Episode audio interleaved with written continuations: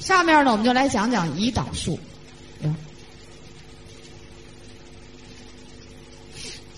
啊，胰岛素怎么样？时间到啊啊！甲状腺减退，这我刚才讲了吗？代谢下下降，功能下降啊，体温低，呃，水肿。补充营养素呢，就人甲亢的这个呢，B 族维 E 要控制，它就可以大量用就行了，剩下的没有变化。啊，剩下没有变化，什么？啊，这里边什么？蛋白质一样的补充，都一样补充。我说其他不变嘛，就这两个就改一下就行了嘛，对吧？你干嘛非鸡那么啰嗦呢？啊，对了，这里边有一个问题啊，你要问它是多碘还是减少碘？吃不吃碘要问。如果它是因为少碘引起的，那你还要辅导他吃一些海产品。海带呀、紫菜呀就可以了。那个营养补充食品剩下不变，就是那 V E B 族那儿有一些变化啊就可以了啊。呃，咱们三天了，是不是咱们这个听课也得水平也得提高了啊？我说其他不变，你非得要问我蛋白质不变就这样啊？你不也好记吗？对不对？好，下面呢，我们进入另一个腺体啊，胰岛素，胰岛素。下面呢，我们先来说说这胰岛素。胰岛素呢是由胰岛细胞产生的，就是胰岛细胞产生的。胰岛细胞呢，就是在长在胰腺上。胰腺这个腺体啊，它是横卧在胃的下面，就是胃是这么从上往下长的，它是横在胃的下面，所以在你身体的左边，叫左上腹。啊，胰腺有两个功能，一个是分泌消化液。给你消化食物的，另一个它里边有一些特殊的细胞，我们就叫胰岛细胞，它分泌是激素。所以说激素是什么细胞分泌的？就是特殊的细胞分泌的，特殊的细胞利用蛋白质产生的，啊，就是胰岛细胞分泌的。胰岛素呢，你明白了它的作用啊，你就知道它就会让你得不好就要得病啊。我们先说这胰岛素的作用，胰岛素啊有非常重要的这种作用啊。我们先说说第一个作用，就这胰岛素，它有降糖的作用，降低血糖的作用。我们昨天在讲新陈代谢的时候呢，就跟大家讲说，这个糖到了人体里以后啊，百分之七十产生能量，是不是？哎，只要你血糖一高，胰岛素马上进入血液中，一到入血液中，就使你血糖加速的进入细胞内。你这个氧化分解作用、能量的作用是在细胞里边完成的，不是在血管里完成的。所以胰岛素的就是说促进氨就葡萄糖进入细胞内，这是它的作用，促进它进入细胞内，然后去被氧化分解。它就这作用，促进葡萄糖进入细胞内，氧化分解。啊，哎，你这个吃饭呢，你七分饱呢，那可能就给氧化分解了。你吃的多呢，它在。加速肝细胞、肌细胞，第二作用，它对糖的处理啊，加速肝细胞和肌细胞把葡萄糖变成糖原储存。你要简单的记呢，就是促进糖原合成，糖原的合成和储存，胰岛素的作用啊，也可以使肝里边的葡萄糖变成脂肪酸。第三个作用就可以肝里边的脂肪、葡萄糖变成脂肪酸，啊，所以它有这种作用。胰岛素由于有这种作用，所以当你血糖吃完了饭，饭后的血糖我们都高，吃完了饭两小时以后血糖都高。可那我们怎么没得糖尿病呢？就是胰岛素好，过来马上就给你都赶走，不让你在血里堆着。你要在血里堆着堆多了，那血要流过肾脏的呀，对不对？所以，那你肯定就要尿糖，成糖尿病了。所以，它第一个作用就降糖，第二个作用参与蛋白质代谢，它和蛋白质代谢有密切的关系。它对蛋白质代谢叫什么呢？促进氨基酸进入细胞。你看，它这作用都是把那血液中的氨基酸让你进入细胞。啊，你怎么往细胞里进呢？除了有通透性，这个那个，还有一个力量的，有一个东西引着你走，这么胰岛素。进入细胞，然后作用于细胞的核糖体。一说核糖体，我们那个春节听课的朋友应该知道吧？是不是细胞里那个核蛋白体，或者叫核蛋白体？作用于核蛋白体，然后促进蛋白质的合成。因为我们这个人体蛋白质在细胞里合成是谁合成的呢？核蛋白体或者叫核糖体，这儿给你合成蛋白质，把这个氨基酸线都赶到那里边去了，你给我合成吧，啊。你没有胰岛素了，那你蛋白质的合成这神奇的作用发挥是不是又得有问题啊？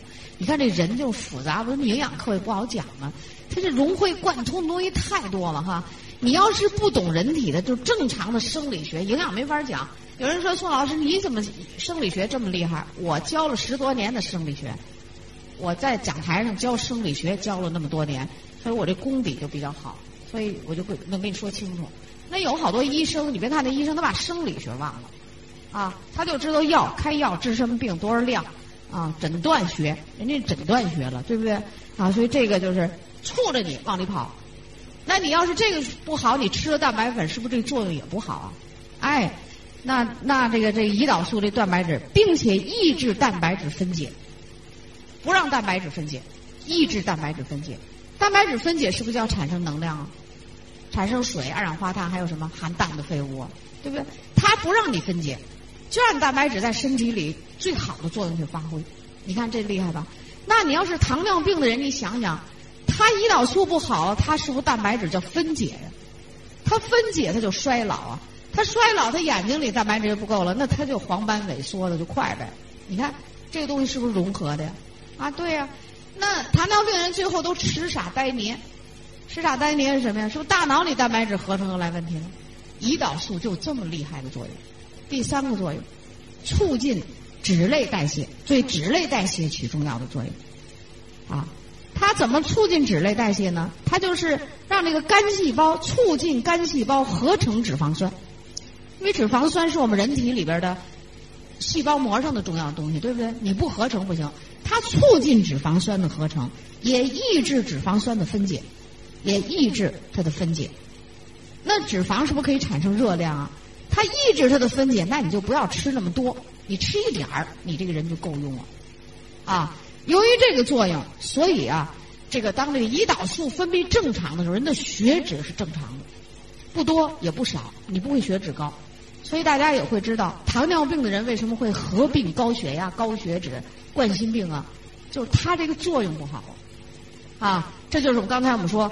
它对这种机体的作用，啊，那我们也跟大家说说，你说糖尿病它应该有什么症状啊？是不是要三多一少症啊？多吃多喝多尿，体重减轻，要三多一少症。它怎么能不三多一少症呢？咱们一吃完饭以后呢，胰岛素分泌，把这血液里的药全部往那个细胞里头赶，促进什么糖，促进氨基酸，促进脂脂肪酸，都促进你。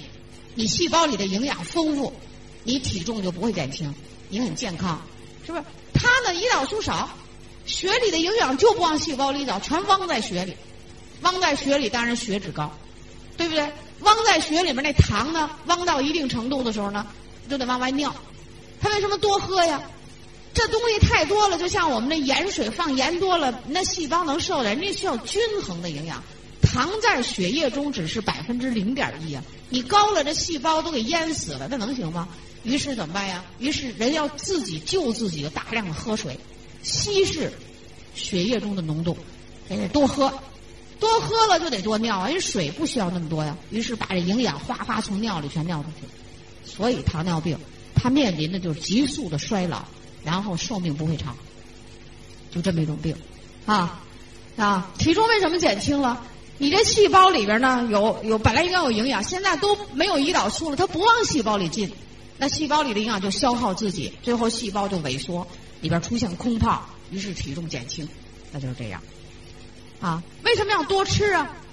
这人这大脑这中枢就这样，细胞里的营养够了的时候，能量营养够了的时候，食欲中枢不兴奋，这细胞反射上的信息是我们都吃的挺饱。营养也够，能量也够，用不着你再去吃饭去，所以你食欲就不去兴奋。可是糖尿病的人呢，细胞里的营养没有了，营养都从别的地方跑了，细胞里空了，细胞反射上的信息是，我们这细胞里都饿着呢，有没有营养也没有能量，你得给我赶紧吃饭去。于是兴奋，啊，食欲兴奋，所以糖尿病的人逮啥要吃啥，所以为了控制食欲，他们受罪。有些严重的病人家里都得把冰箱柜子锁上。啊，你这出去买菜了忘了锁了，他逮着冰箱就一顿吃，人受不了了，哎呀，馋的都不行了，就非要吃，这就是糖尿病。所以人觉得这人怎么这么不听话呀？他不是不听话，是这这这里边中枢作用闹的。你明白这个道理，你就知道糖尿病这个病多可怕了，对不对？糖尿病可有一型糖尿病、二型糖尿病。一型先天性，自身免疫功能紊乱，自己的免疫功能破坏自己的胰岛细胞，这样的人在几岁的时候就可以得，啊，二十岁之前肯定发病，但是呢，占的人数很少，在我们这个糖尿病里，一型糖尿病里只占百分之不到十。啊，我们现在这个大多数人得的糖尿病，也包括小孩儿也得一些糖尿病，都叫二型糖尿病。二型糖尿病就是营养问题。啊，所以你说这治二型糖尿病你怎么治啊？人家就告诉你就是营养，就得这么治，就得营养调节是第一个原则，然后配合适当的药物治疗。所以，肥胖的人啊。这个饮食不科学的人，他就一定要得糖尿病，啊，因此说我们呢，对这种病，你得上了就叫全身性的病，你想好难，就是不要得，啊，这下面呢我们就讲讲讲讲讲预防糖尿病应该注意什么，在饮食上应该注意什么，啊，糖尿病呢我们叫有遗传基因，为什么咱们中国人生活好了以后这个？糖尿病的发病率这么高啊！就是我们中国人的这个基因呢，叫节俭基因。就是你啊，就适合于吃七分饱，你要吃八分饱、九分饱、十分饱，你就得糖尿病。为什么呢？你这几千年困苦的生活，已经让我们的基因变了。你这产生的这点葡萄糖，这个胰岛素啊，就这么就够吃七分饱的饭用的。你非要吃八分饱，把它累着了；再吃九分饱，再把它给累着，那你就最后就是糖尿病。所以我们中国人为什么发病率这二型糖尿病这么高，还要继续上升的可能？到二零一零年，我们国家这二型糖尿病的人数预计是一点一个亿，现在都八千万了，还一点一个亿还不容易达到啊？所以有可能会超过一点一亿，现在都超过八千万了，你看一点一个亿再差上一点就到了，对不对？所以我们国家糖尿病很重，为什么？就是我们中国人这个这块的基因，你这个民族，你就是属于勤俭的生活。这一让你富裕富裕吧，你就处理不了这些食物，那你就得了。因此说，预防糖尿病第一个要做到就是七分饱。那拿老鼠做什么实验？为什么七分饱的老鼠寿命最长？对不对？因为我们中国人更要这样。啊，我还真告诉你，你越是过去那个家庭，我们在那阶级斗争时说苦大仇深、受苦人出身，我告诉你要七分饱啊！你那个基因更更不禁折腾。你适合挨点饿，你不适合吃太饱，真的。你看得病，你不信你问问，真的，这是我们很就是说这个基因这个你要知道了吧，你就可以预防疾病。七分饱，吃什么都不要吃多，啊，叫预防。然后就是要。呃，预防糖尿病，或者我得了糖尿病，我怎么补充营养呢？预防和预防就是没得我要吃，得了那我也得这么办，对不对？第一就是要补充蛋白质，糖类那儿要控制啊，七分饱，然后补充蛋白质。蛋白质的摄入量在这个糖尿病的人群中，它摄入蛋白叫高蛋白，就是要补充高蛋白。一般的人每日每公斤体重叫一克左右，一克。啊，有病的人，病情较轻的，叫每日每公斤叫一点二到一点五克。啊，那消瘦的病情呃差的，那你就可能就得是一点五克了。所以说呀，糖尿病的人这个蛋白质啊必须用。你看他很矛盾，你吃肉是不是有脂啊？他这个降脂的功能不好，你让他吃肉能行吗？所以咱们这植物蛋白，就是对糖尿病的人来讲。那真是一份给你一份最好的产品，这植物蛋白，它不含脂啊，啊，它没有胆固醇，你那个合并症就容易出现血脂高、胆固醇高，它没有，你看那就减轻了你一些负担，啊，但是在这儿要注意，注意什么呢？糖尿病有重的人，重的人他容易合并呢肾脏的病，我们昨天讲肾的时候，我就特别讲这个动脉血管不通引起的病，对不对？肾功能不全，如果肾功能不全，比如说尿里有蛋白了，那就说明这个病啊已经很重了，就出现合并症了。那么好，这个蛋白粉就不能用了，啊，就不能用了。它的这个饮食原则叫低蛋白饮食。那有极个别人，我们蛋白粉还能用的时候呢，那都很少量了，啊，但是大多数人不能用了。你用它代谢不了，它就尿蛋白就出来了，啊，那就病情重了，千万不要重。咱们新疆有一个人呢，就是吃蛋白粉一直控制的挺好，我不说说吗？呃，要钱不要命的时候又改了不吃了，不吃了，很快的就进入了病的下一个阶段，合并症出生。等到尿蛋白出来的时候，他又想用蛋白质，我说那不行，不能用了。你再用你代谢不了，啊，给肾脏增加很大的负担。所以这个要记住，脂类，脂类这个营养，脂类营养呢叫不能用高脂类的饮食，特别要控制饱和脂肪酸多的食物，那就是我们这欧米伽九一定要控制，胆固醇要控制。你看这糖尿病人多惨呢，什么都不能吃，啊。你说本来鸡蛋呢，我们大家就是每天都好像都应该吃一点儿，这这他就不敢吃，吃了就就就病就更重，合并症，胆固醇一高，高血脂一高，好了，眼睛合并症出来了，眼睛营养供不上，血小血管那么细，粘住了出不去，眼睛合并症出来了，所以控制脂类，要低脂，低脂呢，那就说可以吃欧米伽六，但咱们城市里头这植物油现在也都吃多了，那就要加入欧米伽三。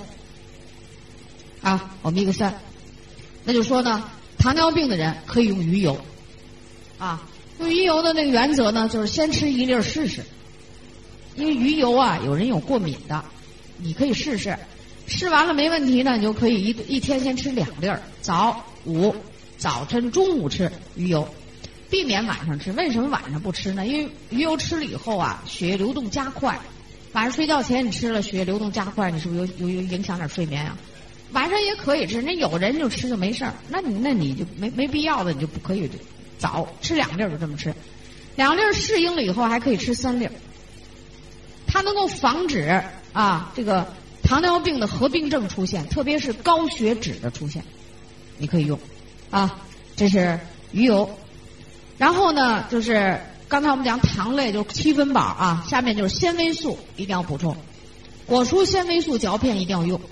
果蔬纤素纤维素嚼片，你可以根据这个人的体型高大胖瘦的这个情况，一定要在饭前嚼纤维素片，每一片里头拌一小杯水，就是吃一片要有水跟着，啊，这也是帮着他来控制七分饱的。更重要的是，这个纤维素啊，对糖尿病的人有一个作用，叫做啊，叫做什么呢？延缓，就是小肠绒毛对糖的吸收。延缓，啊，小肠绒毛是吸收营养的，但你要吸收太快了，是不是这个肠子里的糖一下就跑血里去了？它降糖又不有困难，所以我们就让这个这个葡萄糖在肠子里待的时间长一点，慢慢的往血液里进。所以餐前补充纤维素就是降低血糖的作用，就是这个道理。所以咱纤维素就特别好。特别是这纤维素，有人说我吃纤维素行，我多吃蔬菜，我多吃水果。那这这糖尿病人还不能吃水果，它甜，有果糖，不能吃。多吃蔬菜，多吃粗杂粮。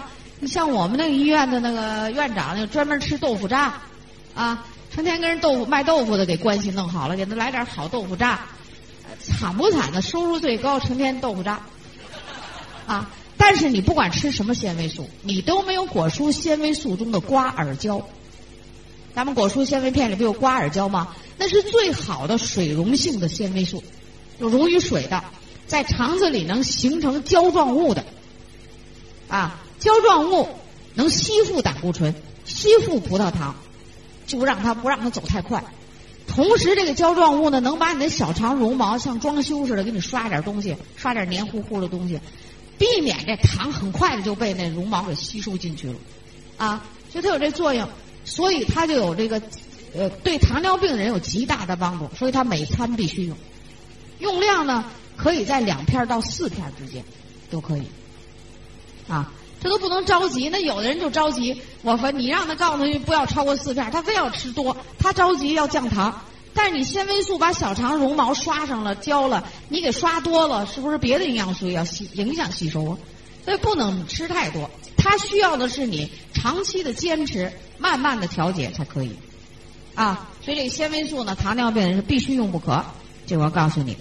然后我们再说说维生素的补充，维生素就包括 A、C、E、B，这都叫维生素，对不对？那我们下面说说这维生素的补充。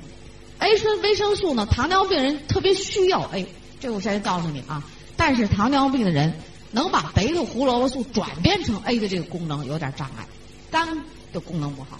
你看它影响肝细胞内的蛋白质合成，那那肝的工作就不好了，对不对？所以贝塔胡萝卜素呢，不要吃太大量，不要给它肝脏增加负担，可以在三四粒的这个量上用，或者两三粒。你看有一个糖尿病的病人啊，他吃三粒就特别好。一加四粒儿，他身上就发黄，那就别吃嘛。他就问我，那我怎么办？我说那就不吃呗。你干嘛非要给自己找这个麻烦呢？对不对？那还有一个糖尿病人吃两粒儿就行，一到三粒儿他又黄了，那我们就不让他吃。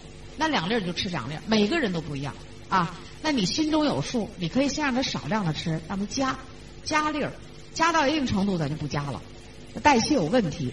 那么糖尿病的人适合吃什么呢？又又缺 A，那就补 A。它适合用我们那多宝片，多种营养片，适合用那个，那里边有直接的维生素 A 补充，啊，就这原则不要吃太多了。VC，糖尿病的人好好的补充，VC 的补充呢，就是防止血管硬化，啊，全身胶原蛋白的合成都需要，啊，但是糖尿病的人他有一种恐惧心理，他老觉得咱这 VC 啊里头有葡萄糖，我一吃我是不是血糖会高啊？哎，好多糖尿病的人还特怪，还有那可敏感了，一吃过他就觉得血糖高。我说你都心理作用，你一天我说你吃不吃饭呢？我说你吃不吃饭？虽然你控制饮食，但是你要吃饭。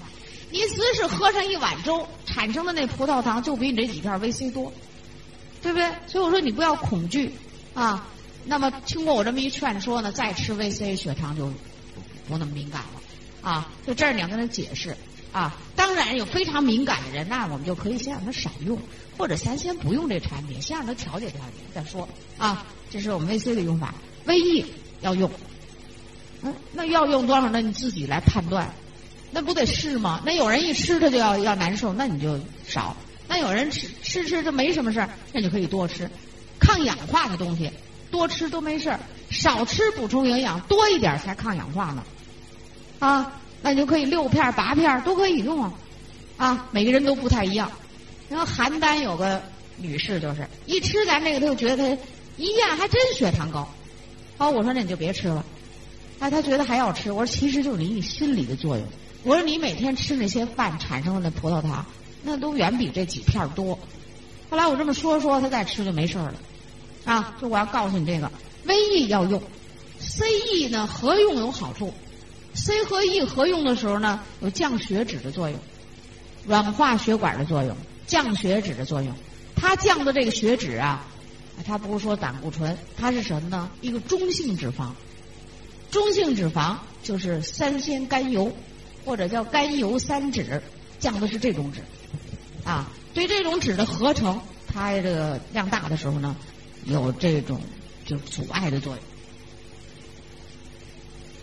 我们刚才说的三油甘脂啊，嗯，这个三酰甘油或者叫甘油三酯这种东西，它特别容易堵塞小血管，让你小血管变得黏黏糊糊，血过不去，啊，所以这个糖尿病的人肯定有这个合并症。它的合并症呢，可以有微血管、眼睛、肾脏不好，大血管、动脉硬化、高血压，微血管、眼睛、肾脏啊，大血管、动脉硬化，所以 C、E 一定要合用，B 族维生素。B 族维生素对糖尿病人呢就要多用点了，一般呢每天的用量呢要从少量开始，逐渐加量到六片因为这个糖尿病的人呢，他容易出现神经上的合并症，麻木，啊没感觉，麻木，这是他的一个瘙痒，全身瘙痒。有的人得糖尿病啊，就是因为全身瘙痒，没法难受，一看皮肤病。看皮肤病，医生一瞅他，天全身瘙痒，因为医生有这知识，就说你去验验尿吧，一验尿，就可能会有一个加号的糖出来，两个加号的糖出来。我们医院也有一个病人就为这事跟我们的医生打了一架呢，还，他皮肤瘙痒，他看的是皮肤科，医生说给化验单去化验尿去，因为现在大家对医院里的收费都都持怀疑态度，所以他就说我皮肤病你让我验尿，你是不是想让挣我的化验费啊？于是就跟我们这大夫打起来了，那大夫给气的吧，也脾气不太好，两人就对起来了。最后呢，这仗还打到院长那儿去了。院长说的呢，其实我们这大夫是好心，一般这个病人呢，好对院长也是很有威信嘛，因为你既然能当院长，那得那得有俩下子是吧？这病人就听院长一解释呢，说那你就去化验吧。如果化验正常的呢，我们这个费也不收了。那一共也没有多少钱。如果说真的给你化验出有问题了，那时候我们大夫是对的，你还是该交多少费用多少费用。结果一化验，两个加号糖出来了。于是这这又翻过来给人大夫来道对不起，啊，因为什么呢？无知、愚昧。啊，你跟这样人怎么打这架？没法打呀，对不对？所以我说，糖尿病人就会容易合并神经瘙痒、末梢神经麻木。他麻木到什么程度呢？有的人。重的人手指头尖儿啊，由于营养不够，因为他缺营养过不来，就烂了，溃烂，就溃烂了。我们都觉得特别疼，他不觉得怎么疼。你看他挺可怜，他傻傻的不知道疼，啊，所以 B 族维生素很重要。另外呢，就是这个跟神经有关系啊，你像这 B 一啊，这个呃 B 一啊、B 六啊，还有 B 十二叶酸都跟神经有关系。另外，这个糖尿病的人呢，他容易缺 B 六。就在这个糖尿病的人身上查血的时候，血液做做试验，他缺 B 六，B 六呢又是合成激素不可少的物质，所以它可以用。但这里用的原则一定是啊，从少量逐渐加量，不要着急，因为有些糖尿病人他有冠心病、高血压，你为什么要逐渐加量？一次给吃太多了，他就兴奋，一兴奋血压升高。他就不高兴了，他怎么你给我吃吃就重就加重了？其实是方法不对，啊，这要注意。就是我们这个维生素呢，就是几乎是要全面的补充，A 这儿要注意一点就可以了。下面我们说说无机盐的补充，啊，无机盐的补充啊，对糖尿病的人讲比维生素还重要，就比维生素还重要。维生素都这么重要了，它比维生素还重要。为什么呢？因为糖尿病的人呢，容易出现肾功能不全。肾功能不全，肾功能不全那就是两个功能不全，一个是滤过作用，一个是重吸收作用，对不对？我们昨天讲的滤过和重吸收，往往在重吸收上作用上不全。那么无机盐的回收不好，所以尿中无机盐含量高，从尿里给尿出去，啊，所以它对无机盐的补充啊十分的重要。所以我们这个钙镁片呢要好好的补，啊，呃，适应了以后加量。一般要超量，超过我们正常用量一两片来用，啊，来用。那个无机盐呢，我跟你说说吧，我们念叨念叨它的作用吧。糖尿病的人极容易出现骨质疏松，就是肾功能不全引起的，啊，有的人肾功能严重不全的时候，他会蛋白质有蛋白尿，但是轻的呢，他也没有蛋白尿，反正肾都都不好，因为它会合并症出现啊，有合并症，所以钙镁片好好的补。另外呢，它这个容易动脉硬化，那么我们补充这个钙镁片呢，对预防动脉硬化有好处，就血压升高、降低血压有一定的好处啊。锌，锌参与胰岛素的合成，呃，参与合成，参与胰岛素的合成、储存，合成完了你得存住，是不是？用的时候才出来呢，不用不不不来啊。储存，还有呢，释放。从细胞里释放都要由锌参与，所以这个锌很重要，并且锌能提高叫胰岛素受体的敏感度。胰岛素受体的敏感度，什么叫受体？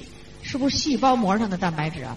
哎，你这个细胞膜上说胰岛素逼着营养要往细胞里走的时候，你这个膜蛋白要打开呀，把门打开呀，那你都没有敏感度了，人家都过来了，你还不知道。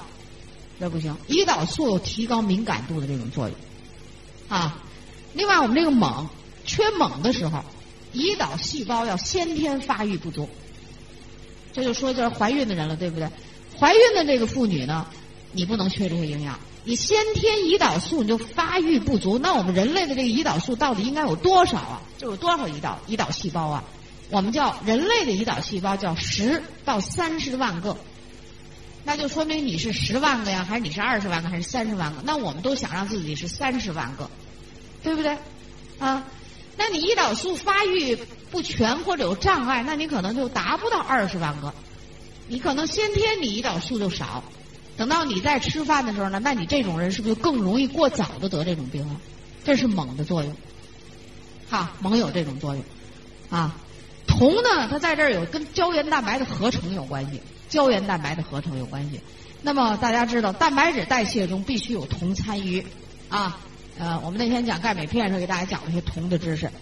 除了钙镁片里这些无机盐以外，就是它还需要一种特殊的无机盐，铬。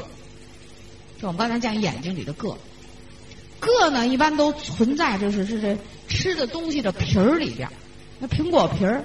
花生皮儿、什么土豆皮儿啊，你吃的粮食作物的皮儿里边，你这精米精面这老这么吃着，它肯定缺铬。所以糖尿病人呢就要补补充。但我们现在你说紫花苜蓿里有，咱那钙镁片里紫花苜蓿里含一点点，那放的很少，是不是？那你自己在饮食中呢就要注意补。在我们日常吃的食物中，比较多的就是铬。就这铬含量比较多的，一个是土豆皮儿，一个是花生皮儿。这这怪事儿，这吃皮儿吧，啊！所以你吃花生的时候啊，当然那个大皮儿、粗皮儿里的也挺多了，那粗皮儿咱们也吃不了。所以你要在吃那花生米的时候啊，这个皮儿你可就别再不吃了，你再不吃就就缺了啊！这个皮儿要吃。你看水果的皮儿里头也有，可是水果你的皮儿你也不敢吃，都得削皮儿。因为皮儿上呢有农药、化肥、重金属，你也不能吃，啊，好好洗一洗也不一定能处理的好。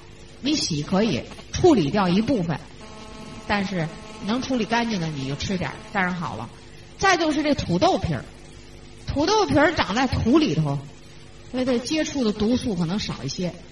这个你别以为欧美国家人天生就爱吃土豆，不是，是营养学家把土豆都研究明白了。咱们种土豆啊，既省土地，这个又能当菜吃，又能当粮食，啊，然后呢，土豆皮儿含铬多，土豆含的维生素都高于小麦、大米、稻米，所以你没看人家那老外就把那土豆成天的那么吃，咱们还吃不习惯啊，咱们受不了。人那老外吃土豆，就是把土豆洗干净，放微波炉里转转，给转软和了，就拿出来连皮带瓤一块吃。你看咱们吃个土豆多麻烦呀！哎呀，这吃在中国也不假，就这样。那你怎么吃这土豆啊？你糖尿病的人呢？你土豆是含淀粉多的食物，你还不敢吃太多，那你就蒸土豆。别人呢吃瓤，你吃两口皮，这行吧？对吧？那关键得有这知识啊！你没这知识不行。你炒土豆丝儿的时候呢，俩土豆炒丝儿，你能不能把一个土豆别打皮儿啊？你这不是洗干净了，炒炒这皮儿也吃进去了吗？对不对？哎，所以铬元素非常重要啊。就是说，你看糖尿病他为什么要吃一些粗杂粮啊？也是补充铬。粗杂粮皮儿皮儿要吃啊。纤维素，呃，这这这就是纤维素的含量，这里边有些粗粗叉叉的这些东西里头含的多啊。这是无机盐的补充。那么把这些东西补充进去呢，糖尿病就能得到。如果你你这个家族啊，家族史。你这个家族呢，七大姑八大姨里头有人得糖尿病，说明你遗传基因这儿有容易得糖尿病的这个问题。你这家族中就要补充这些了，啊，那么这是说家族也有些我们现在有些人得病呢，根本就没有家族遗传史，他都能得，那就是说我们中国人民族的这个特点，勤俭基因的，我们大家共有的这种基因。那么这样补充了以后呢？糖尿病会控制，能控制住。什么叫控制？什么叫控制？预防控制，控制就是要你得了病了，不要马上出合并症，对不对？你眼睛不行了，肾脏不行了，肝又不行了，那你就死了。所以糖尿病死亡的时候，诊断书都这么写的啊：糖尿病二十年糖尿病史，死于尿毒症。要不然就是糖尿病二十年病史，最后他死于冠心病，他都是死于合并症。所以这一定要控制。那我就告诉你，这合并症全世界的这个情况。欧美国家的人，比如说英国，这英国人要是得了糖尿病了，十个人里头说有一个人多少人死于合并中啊？最多一个人出现合并症，还不一定死。台湾，台湾人呢，十个人得病，有四个人会出现合并症，有四个人最后会死于合并症。咱们这边啊，咱们这些这些人呢，由于没有知识，不懂得营养啊，因为糖尿病就得是一个营养的病，不懂得营养，我们这十个糖尿病的人几乎都能出现合并症，死亡率大大上升。就这数字，所以补补充营养和不补充营养，重视营养和不重视营养，对糖尿对糖尿病来讲至关紧要，因为它的这个治疗的是第一营养调节，控制饮食。第二才是用药呢，那一个加号、两个加号的人，你都不用降糖药，你就用营养补充，你都可以控制的很好。其实我们讲的都是些科普知识，可以说是啊，但是我们比一般的科普知识要深一些，因为我们要设定一些常见病啊，给大家讲讲，然后你就明白了。你比如说我们上午讲糖尿病，你就光知道三多一少症，你给他解释解释，你为什么三多一少？这个话题就引到营养上去了。你看为什么三多一少？你为什么吃的多呀？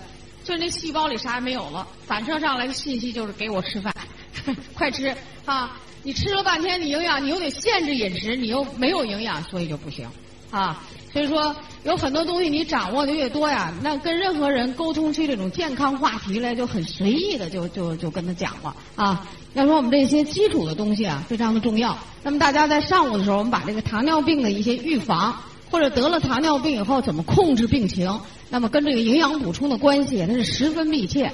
你像有些病，说你得胃溃疡了，你穿孔了，咱就得手术治疗，术前术后你得用营养。你这种病呢，就得营养调控啊，营养调控可以说呢，这个营养调控和药物的关系就是营养调控，在这个比如说尿里边糖什么两个加号的，在这个左右的人，基本都不用用药，营养调控就可以。重型病人，你中型病人四个加号了。